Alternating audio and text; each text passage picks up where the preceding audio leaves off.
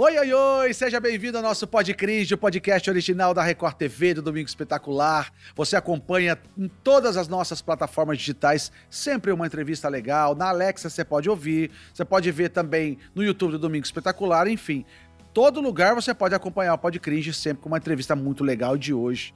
Vou falar, eu tenho a honra de entrevistar esse cara, que eu tenho uma amizade enorme por ele, um carinho gigantesco. Para mim, um dos profissionais que eu assistia na televisão e de repente, quando me vi trabalhando ao lado dele, eu falei: Meu Deus! Eu trabalho. Deus, eu quero as do Michael Keller. Eu trabalho com o Arnaldo Duran, com o Arnaldo Duran. Ei, Duran, tudo bem, Duran? Tudo bom. Que alegria junto, a se juntar a minha alegria com a sua alegria. Puxa vida, que coisa boa. Bem-vindo ao nosso Pod Cringe, que é cringe. A gente é cringe mesmo, né? Não tem jeito, né? Eu sou bem cringe, viu? Tenho que confessar que eu sou um pouco cringe, assim. Embora tenha começado na TV, que era a lenha na época que eu comecei, era preto e branco ainda, e a lenha. Hoje é modernizado, né? Ô, ô, Duran, vamos lá, vamos começar do começo, porque eu quero falar um pouquinho. Aqui, ó, a gente tem papel também, tá vendo que é cringe, Duran, tá vendo? A gente tem aqui, ó, o nosso roteiro aqui, tá vendo? Que legal. Um roteirinho no papel, bonitinho e tal, porque a gente que é cringe, entendeu? Mas aqui tem, tem uma, um breve relato, se tiver, você me corrige, tá, Duran? Tá bom. Que fala do Arnaldo Duran, que nasceu em Tupã, no interior Sim. de São Paulo. Ele foi locutor mirim aos 13 anos de idade. Uhum. É autodidata, eu não sabia que o Duran tinha aprendido muitas coisas fora da escola, aprendeu sozinho. É, um dos caras mais legais que eu já conheci no jornalismo, um alto astral incrível. É, uma história de vida maravilhosa. Mas antes disso, vinheta do Pod Crítico, porque tem que ter vinheta. Roda aí. Duranzinho, é verdade essa história? Você é autodidata? Eu não sabia dessa sua história. Yes, I've taught myself. Esse em inglês fica I've taught myself. É, eu me ensinei a, eu ensinei a mim mesmo, quer dizer, eu aprendi sozinho. E me, me conta essa história, como é que foi? Vem o quê? Da onde você, você morava com a família? Você era da zona rural? Você, como, é que, como é que você vai para a escola? Como é que, que não vai? Como é que era isso? Eu frequentei pouco o ginásio, o ginásio, ginásio, ginásio escolar, sei lá como é que chamava na época. Né? Eu fiz o quarto ano de grupo, é, naquela época fazia-se também a admissão, junto com o quarto ano de grupo, fazia-se um curso que chamava admissão para ser admitido no ginásio. É, era o Aí, primário ginásio... que você fazia. Você fazia o primário, né? Até o quarto ano era primário. Ano era primário. Mas a admissão, que era um outro curso que se fazia para entrar no ginásio. Aí eu entrei no ginásio porque uh, que eu fui aprovado mesmo foi duas séries. Agora, na terceira série, os professores gostavam muito de mim. Então me mantiveram lá na terceira série muito tempo. é que eles não podiam se livrar de mim, sabe? Eles gostavam demais de mim. Você era muito bagunceiro? Muito, muito bagunceiro. É, é, então, sabe por quê? Porque uma coisa que eu vou falar aqui ninguém sabe. Eu repeti o prezinho. Quem que consegue repetir o prezinho? Eu e meu amigo Manuel Celso Marcondes Laje, o Mané, que a uhum. gente tacava fogo naquela escola. Uhum. A gente tacava fogo na escola. E aí, é, chegou no final do ano, a professora falou assim: desculpe, vocês vão ter que fazer o prezinho de novo e melhorar o temperamento de vocês, que vocês não têm condições de ir. Então, nós repetimos o prezinho. Tudo bem que a gente tinha 5 para 6 anos, Aí acabaram segurando a gente, entendeu? Dá, é com sete para o primeiro ano. Mas se fôssemos bons alunos, não fôssemos arteiros, teríamos passado do prezinho, não repetido o prezinho. que impressionante. Lá em Cruzeiro? Lá em Cruzeiro, lá em Cruzeiro. Uhum. E sabe que uma vez eu fiz um, um teste para o exame supletivo, fui fazer, sem estudar nada, né? Eu fui lá fazer o exame supletivo, isso foi em 1970 e alguma coisa, no começo dos anos 70. Fui fazer o exame supletivo e fiquei devendo, acho que, três matérias. É, matemática, inglês e... Esqueci a outra. Ah, biologia, física e não sei o que lá. Biologia, física e fazer tudo junto, né? Aí eu falava, não falava inglês ainda, né? Eu, eu repeti, tirei quatro e meio em inglês, fui fazer francês para ver se passava, né? Que era a língua latina, é a língua latina, né? E eu passei em francês e hoje eu não falo uma palavra de francês, não sei nem falar nada. e o inglês é fluente, né? É, o inglês melhorou um pouquinho. É. Hoje eu brinco de fazer tradução de música, eu gosto de fazer tradução de música, assim. Ô, ô Duran, me conta como é que foi sua infância em Tupã e, e quando é que você, como é que você consegue estudar é, por sua conta? Como é que você vai buscar livro, vai buscar caderno? Como é que, como é que você vai buscar as matérias para ser um autodidata? Acho que sede de conhecimento, né? E a bondade das pessoas, da, pelas redações que eu passei, as pessoas mais velhas do que eu, mais antigas de redação, me ensinavam lá desde a língua portuguesa. Uma vez eu coloquei um, fez um texto no jornal, eu fazia a edição da página internacional. Escrevi paralisada com Z, paralisada com S. Aí o diretor do jornal me chamou lá e falou assim: Urano. É, ele tinha mania de fazer assim, né? Paralisia se escreve com S. Se paralisia é com S, paralisado é com Z. E foi com ele que eu aprendi que paralisado se escreve com S. Ah, eu posso contar uma história desse diretor que tinha lá? Claro, claro. É muito interessante. Uma vez eu fiz um título, eu não sei de onde que eu estava com a cabeça, mesmo pequeno, assim, jovenzinho de tudo, né? Eu coloquei assim, é, submarino naufraga com 800 tripulantes a bordo, uma coisa assim, né? Aí ele me chamou na sala dele lá, o diretor, né? O doutor Nilson, ele falou assim, coçava assim, Duran, se você acredita mesmo que caibam 800 pessoas num submarino, não, senhor. não, senhor, não deve caber. é. Você acha que caberia 80 pessoas nesse submarino seu aí? Não, senhor. É, tinha oito tripulantes do submarino que eu afundei com a manchete de 800. Não, mas o legal é é. é. a paciência dele, né? Porque era uma época que esporro era comum, né? Dentro de redações de. Gritavam, você lembra quando gritavam com a gente? Sempre, em todos os lugares. O que eu já recebi de grito, é, Jesus amado. Mas também é. já gritei junto, né? É, teimoso, é, temperamento forte. Eu, eu, sabe que eu peguei essa arrogância também que nos ensinaram. Teve a fase, assim, a fase de convívio na redação que foi muito agradável, muito boa. E teve outras que batiam na gente quase por causa de um errinho à toa. Um errinho, uma palavra, escreveu errado uma palavra. Escreveu juízo com Z, com, com Z, com S. Escreveu errado. Juízo, por exemplo, escreveu com S. Aí a pessoa, isso é ignorante, não sei o quê, relatório para o diretor, para o subdiretor, para o vice-diretor. Né? Você passou por essa fase também, que a gente tomava muita bronca, né? Eu ficava na sala do diretor também ao longo dos anos também, muitas Sim. vezes na sala do diretor olhando para a parede, cantinho da cantinho do, do, do, do sossego, o cantinho do sossego. Você pegou uma época na escola que colocava chapéu de burro ou não? Porque eu peguei. Não, não peguei. não peguei. Se tivesse essa época, eu vou falar algo para você. Eu acho que eles iam é, costurar na minha cabeça. Tinha o chapéu de burro que o professor colocava na gente, assim, a gente ficava na, na, frente, com, olhando para o quadro negro, que não era negro, era verde. Né? a gente ficava olhando lá com o chapéu de burro. E era uma humilhação muito grande. Hoje em dia, se colocasse um chapéu de burro, falar, professor, só tem uma cabeça aqui, só tem um chapéu. Se quiser, eu posso, posso emprestar para você. É, não, e outra coisa, hoje em dia também não serviria, porque hoje era bullying, né? Já ia virar um monte de coisa que antigamente se fazia, hoje não pode fazer, né? Então, uhum. acabar, ia acabar virando uma coisa que ia passar uma reportagem da televisão, o professor ia ser demitido e assim a coisa ia, andar. A sua uhum. infância, Duran, como é que foi? O que você gostava de fazer na infância? Como é que, você, como é que era a sua infância? eu gostava de brincar de rádio, TV e jornal. Quando eu era criança, eu fazia meu próprio jornal em casa. Eu recortava a Folha de Londrina, por exemplo, né? Recortava o jornal e colava assim, na... ia fazer minha e, e, havia uma época também que não, havia, que não existia crachá ainda e que não se espantava crianças das emissoras de rádio. Eu ia lá em Londrina acompanhar na rádio, assim, molequinho de tudo, nem sabia ler. Ficava olhando assim, ficava fascinado. Aquele, o redator pegava da máquina de escrever, fazia prrr, quando tira o papel com, com, com rapidez, né, prrr, e é. sai correndo para o estúdio e lia a notícia e tal. E eu, vivi, ah, eu fui na inauguração da TV Croados de Londrina em 1962, eu acho. Não lembro, 62 ou 63. Mas eu estava lá na inauguração da TV Croados de Londrina, canal 3. Mas, mas, mas, você nasceu em Tupã e foi morar em Londrina, é isso? É, eu sou filho de bancário, né? Meu pai era transferido, assim, com frequência. Eu nasci em Tupã, fui para Marília, fiquei alguns meses em Marília. Marília fui para Londrina, onde fiquei nove anos. Aí Oswaldo Cruz, é, interior de São Paulo, perto de Tupã. Voltei para Tupã quando entrei na rádio, em 1970. Aí fui para São Carlos, Bauru, é, Bauru, São Paulo.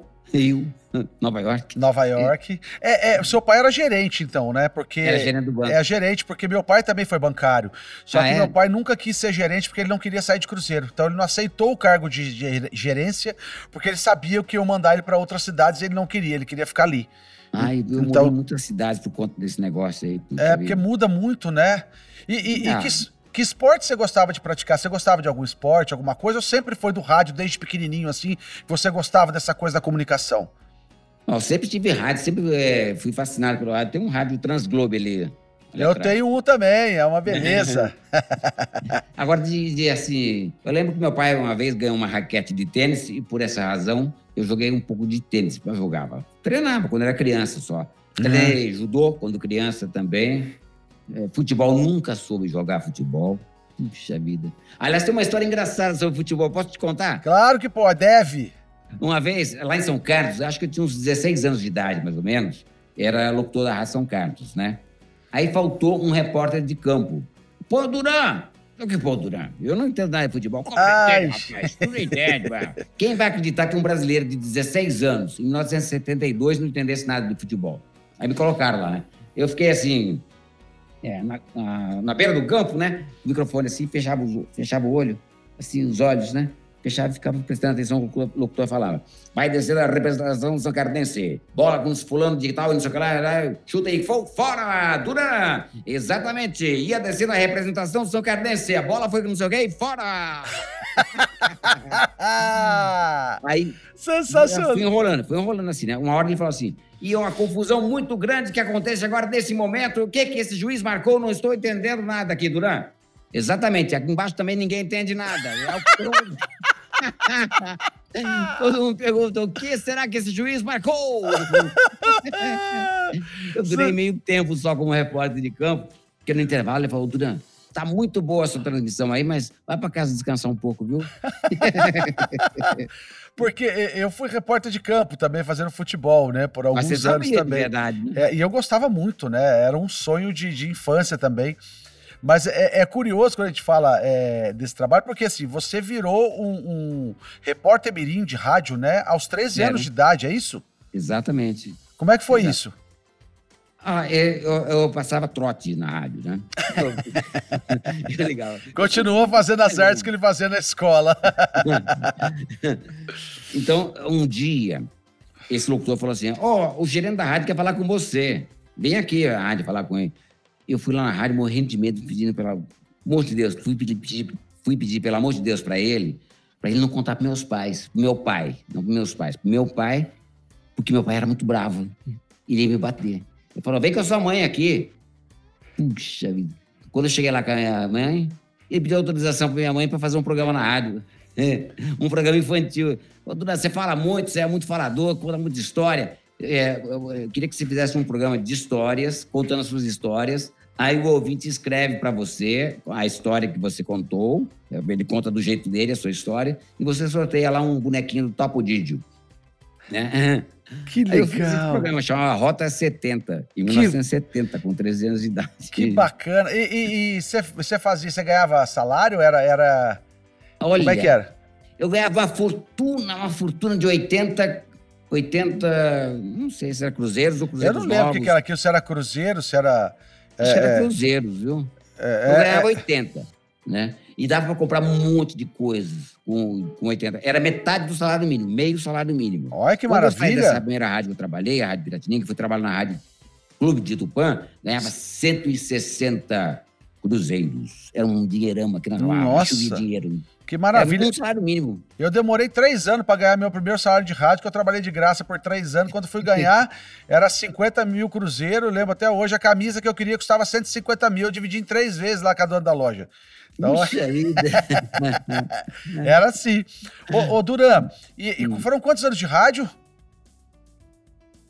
É, eu trabalhei até 1983. Nossa, rádio foram- foram- jornal. Sempre foi simultâneo, trabalhava na rádio e no jornal. Em algum jornal, em alguma emissora de rádio, né? Em 83 eu entrei para a televisão. E, e como é que era a locução do rádio? Você lembra como você fazia? Você tinha também o costume de colocar a mão aqui na orelha para dar. Muita gente não sabe o que significa isso. É porque você colocando a mão aqui, você ouve a sua voz. Exatamente. Né? Um, dois, três, testes de áudios. Aí, quando eu era criança, eu gostava de falar assim, eu ficava acompanhando as rádios do Rio e São Paulo, eu gostava de até hoje eu brinco falando isso, né? Eu falo ZYJ, não, caderneta de poupança é o cofrinho da Delfim. Notícia aqui, Super Rádio Tupi, ZYJ455. Voltaremos às 2h55 com Sentinelas da Tupi. que espetáculo! ô, Dura, a sua voz sempre foi marcante, né? Quando criança também já era, porque é, existe um processo né, de mudança de voz. Era assim quando era criança? Sempre teve essa voz é, é, é já mais, mais grave, mais Olha, impostada? Eu não me lembro. Quando a gente é adolescente, fala desafinado, né? É, exatamente. Por isso que eu tô até questionando você em relação a isso. Eu não me lembro de ter desafinado ah, quando adolescente, não.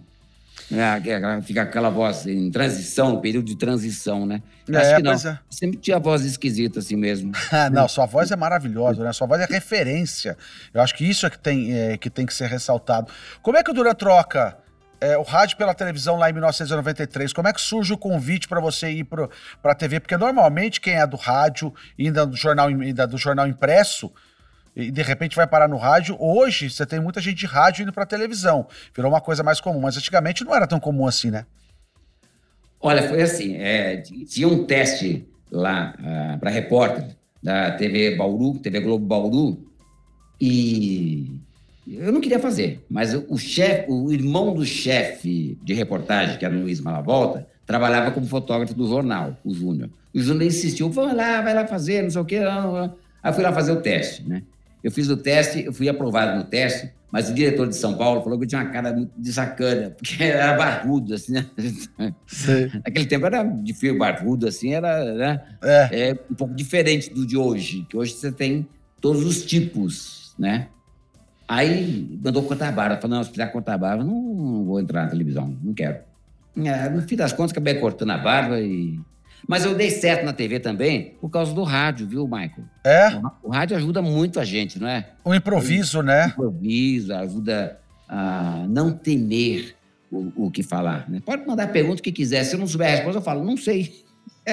É, mas isso é, é um exercício, né, Duran? O, o, rádio fazia a gente exercitar nossa mente é, é, e procurar ler bastante para ter um vocabulário mais vasto, né? Para você ter Exatamente. essa rapidez de raciocínio era muito importante na época, né? Sabe que até hoje eu assim eu entro em pânico se eu é, ver algum, alguma pessoa, um repórter, um colega tropeçar no ar. Ah, eu me sinto na pele daquele repórter. É, eu tenho também. É engraçado. Eu fico do mesmo, do mesmo jeito. Por acaso eu me lembro agora de um locutor que um repórter que. Eu falo locutor porque eu gosto de falar que eu sou locutor, né? Eu gosto de microfone, locutor, depois eu falo do microfone, viu? É, então, o, o repórter estava entrevistando, não sei o quê. E quais foram os. Quais foram os. É, entrevistando a polícia, um policial rodoviário federal sobre as providências que estavam sendo tomadas para o feriado prolongado, né? E quais são os. Quais são a, os. As, o, não vinha a palavra na mente dele. Ele falou assim: quais são os adjetivos que a polícia rodoviária está, está providenciando? Adjetivos? é, pois é, foi o que ele pensou na hora, né? É uma coisa muito. É uma coisa muito. Tem uma história, Dura, de um amigo que foi para quem eu trabalhei os três anos que eu fiquei sem receber, quem pagou o primeiro, que é o Kim Domingues. que ele era ele tinha comprado um horário na rádio lá, na Rádio Mantiqueira em Cruzeiro, de esportes. Ele era do esporte. E um dia aconteceu uma rebelião ali na, na, na cadeia de Cruzeiro e não tinha ninguém para mandar. E aí pegaram o Kim Domingos, ó, Kim, vai lá você mesmo. E era um HT. HT, pra gente que não sabe, era tipo um, um rádio de, de frequência, né? Que você hum. apertava e segurava o botão. Alto que fala, né? É, é, é. É, é, é era, a gente chamava de HT também, né? É, HT, é, chamava HT. É, que era isso, abreviação, né? De, de alguma coisa, não sei o que tal. Uhum. E você apertava e muito bem, falamos aqui, e, e, era meio enlatado só, ele ficava assim, falamos aqui da delegacia de Cruzeiro, tarará, tarará, e o Kim foi para lá, e aí o couro comendo, ele chegou lá, o jornalista chamou ele, vamos lá com Kim Domingues, quer dizer, era um repórter de esporte que nunca tinha feito esse tipo de, de jornalismo. Kim, Aí, pessoal da Rádio Mantiqueira, é o seguinte, aqui é bala pra todo lado, é bala que sobe, é bala que desce, é bala que fura, e eu tô com um problema porque minha bateria tá acabando, eu vou lá na rádio buscar mais munição e já volto. E foi embora. e dali acabou a participação dele na rebelião da cadeia de Cruzeiro. Mas são, são histórias, lembrar né? de, uma, de uma cena muito engraçada. A linguagem que nós temos, é, nós, jornalistas, usamos muito assim. Ah, você fez aquele assalto? Ah, fiz. Você faz uma cobertura de uma coisa. Você fez o um incêndio lá da padaria? Ah, fiz o um incêndio. Ah, você fez o 11 de setembro? Eu fiz o 11 de setembro em Nova York, né? E quando é assalto, então você fala, fiz o um assalto ali, né? Dois jornalistas no Rio se encontraram, pegaram o táxi e tal, e falaram, eu fiz, fiz um assalto hoje, né? Mas depois eu voltei lá para a redação e tal. Aí teve outro assalto, também fiz. Aproveitei, hoje foi dia do assalto. E o motorista de táxi, não, eu também faço muito assalto. O motorista de táxi em pânico. Aí ele viu um, um batalhão da Polícia Militar, ele pô, entrou com o táxi correndo no batalhão da Polícia Militar, abriu a porta, saiu correndo. Assaltante, assaltante, socorro, socorro! O cara, que isso? Rapaz, que coisa maluca, né? Mas é, eu fiz o assalto, ele imaginou que fosse assaltar também, que história, né? Ô, ô, ô, ô Dura... Ah, eu é... lembrei de mais uma coisa, que eu nunca falei, ninguém nunca sabe, não está em biografia nenhuma. Ah. Nunca soube. Eu fui batedor de sino na Rádio Piratininga de Tupã, na, na Igreja Matriz de São, São Pedro, em Tupã. batedor de sino? É. Eu, eu trabalhava uma época, três horas por dia só. Só três horas por dia. A gente tinha que trabalhar, no, não sei quantas, cinco horas, acho que era a regulamentação de profissão de radialista, né? Eu trabalhava só cinco, mas eu tinha obrigação de bater o sino às oito horas da manhã, ao meio-dia e às seis da tarde, que era assim. A Rádio Piratininga de Tupã informa a hora certa diretamente da matriz de São Pedro. Ao badalar do sino serão oito horas. Aí, plim, plim, ao badalar do sino serão 18 horas. Plim, plim, plim. Não dá pra gravar, não? Deixar gravado?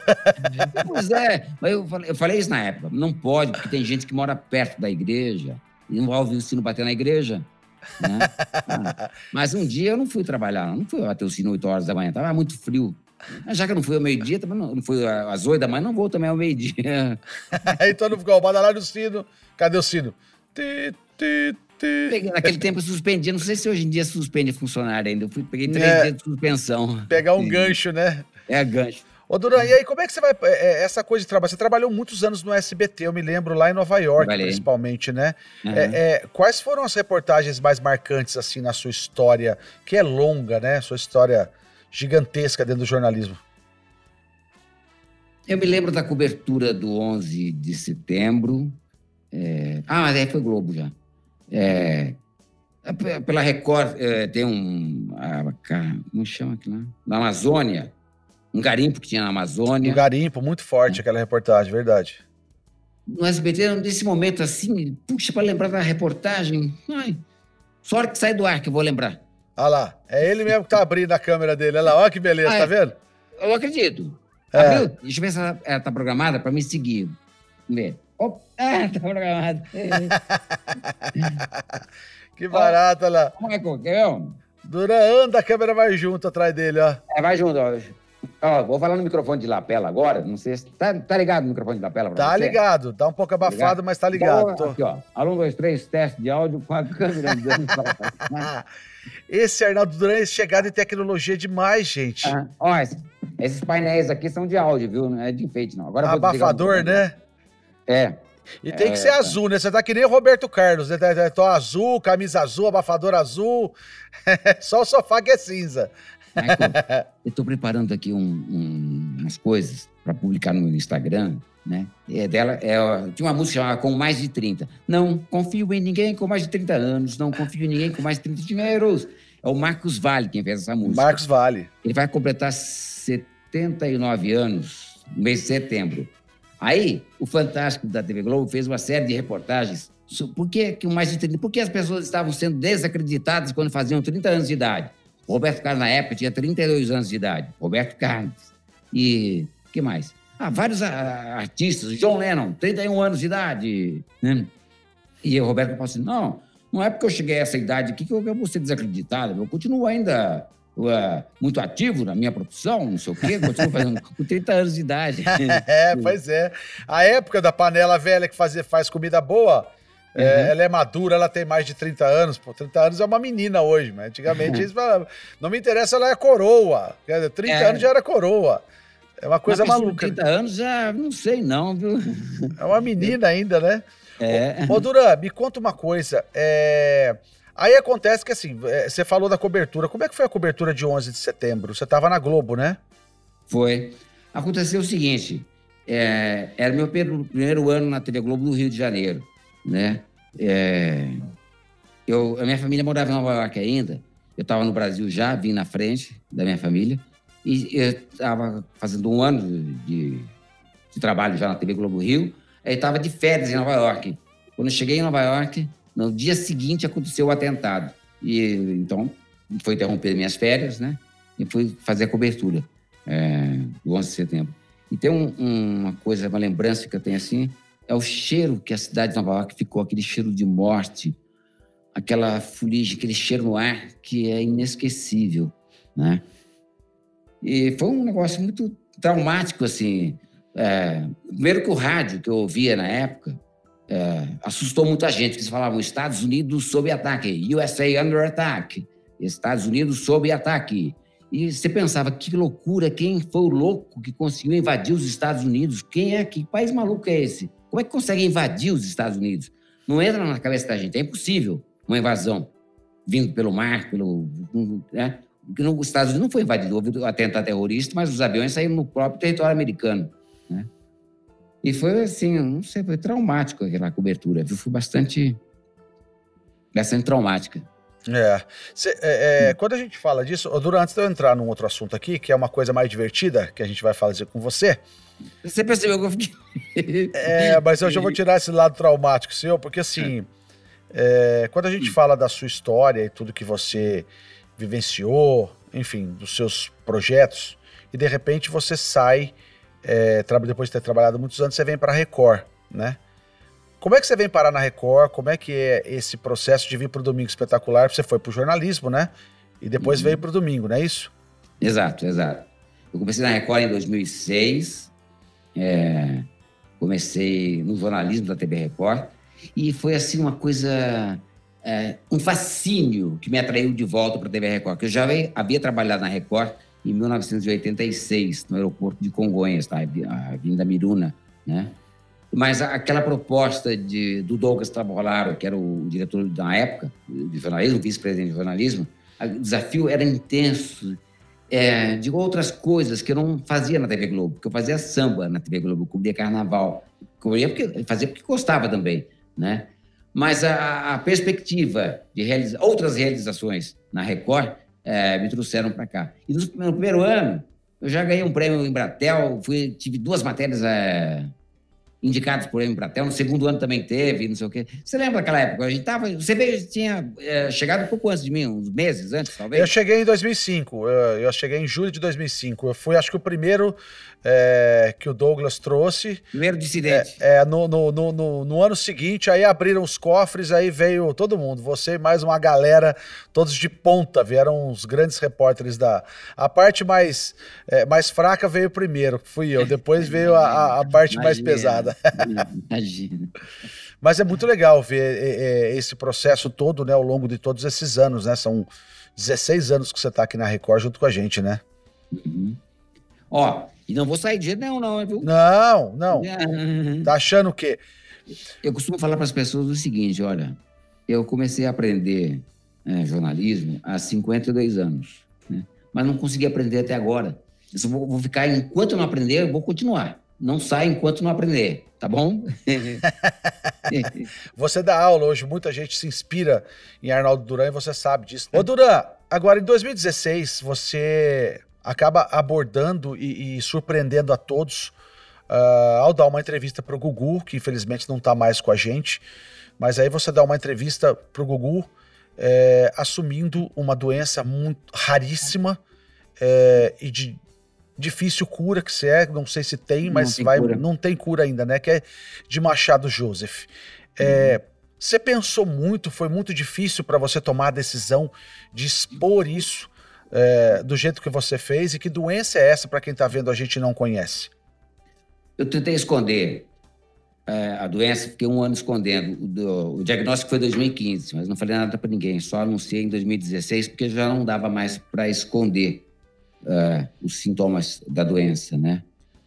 Aí e foi uma libertação ter contado para as pessoas, né, é, dessa doença e para vencer também o preconceito, porque eu ouvi muito na minha vida assim.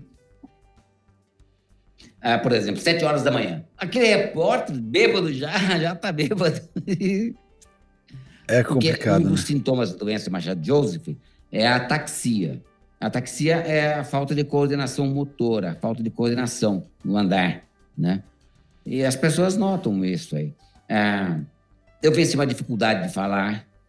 Quem tem a doença de Joseph normalmente fala como se estivesse embriagado. É difícil você compreender quem, ah, o que uma pessoa fala. Eu já não compreendo meus filhos, meus filhos, imagina. Os meus primos falam, né? Eu tenho irmão com a doença também, que tem dificuldade muito grande de, de falar. É difícil você entender.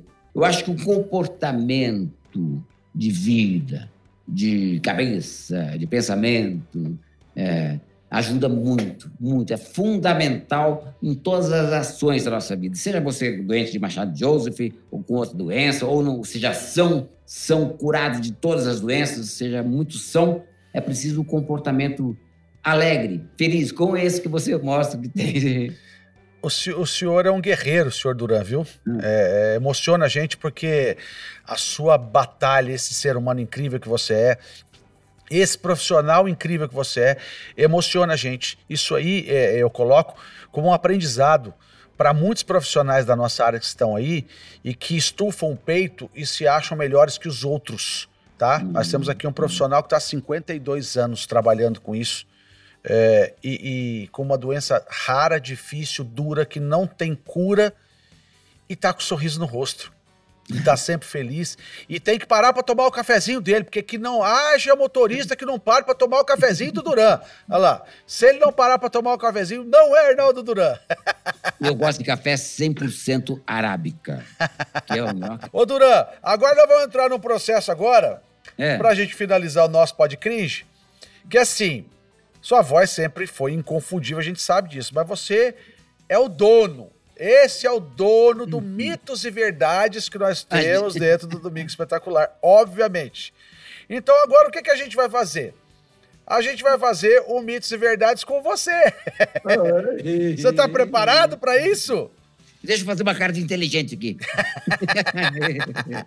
então é o seguinte, eu vou pedir para você que é. anuncie, como se fosse uma vinheta, que você é. anuncie o Mitos e Verdades dentro do Pod Cringe. Tá Vem bom. aí o Mitos e Verdades do Pod Cringe e você chama pra gente começar, pode ser? Pode ser. Então vai Pod lá. Cringe.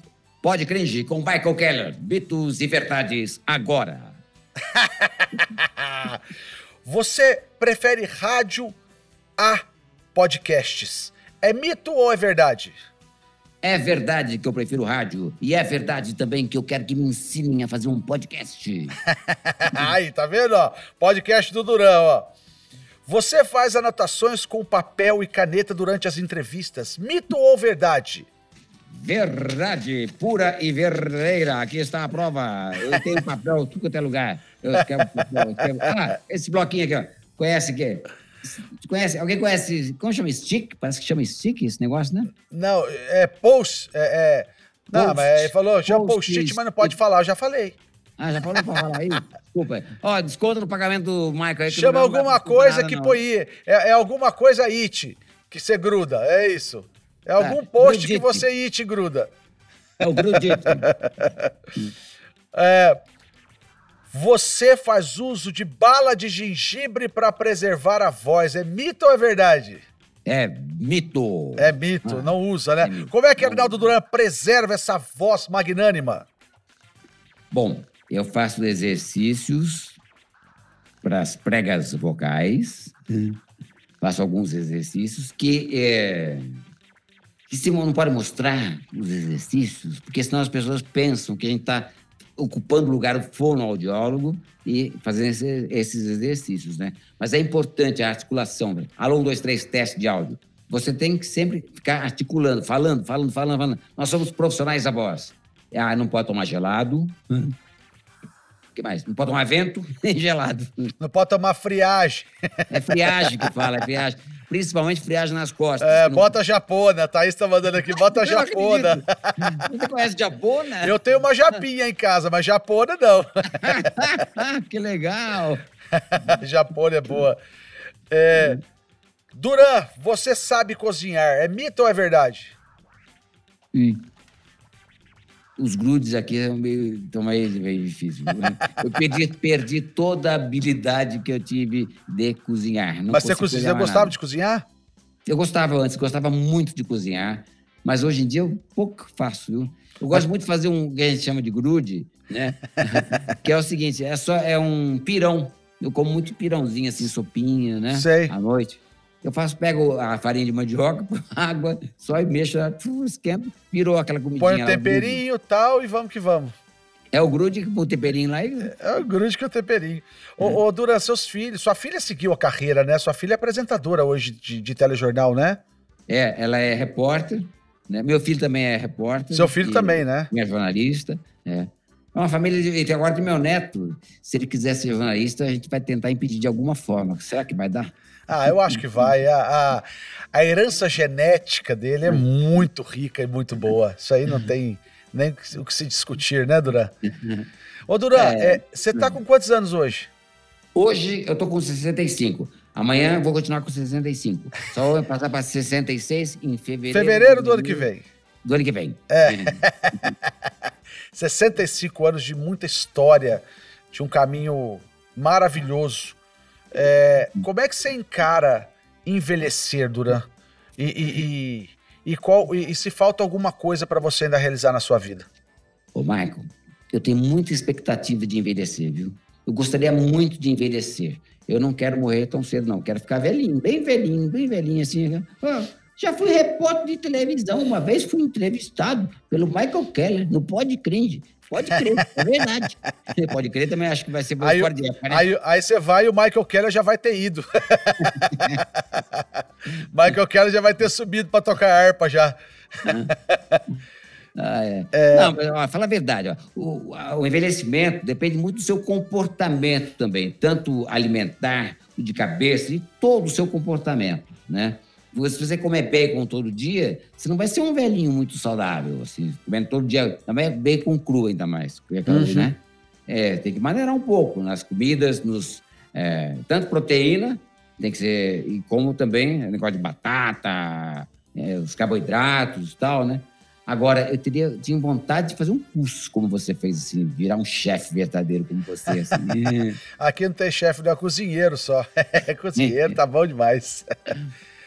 É...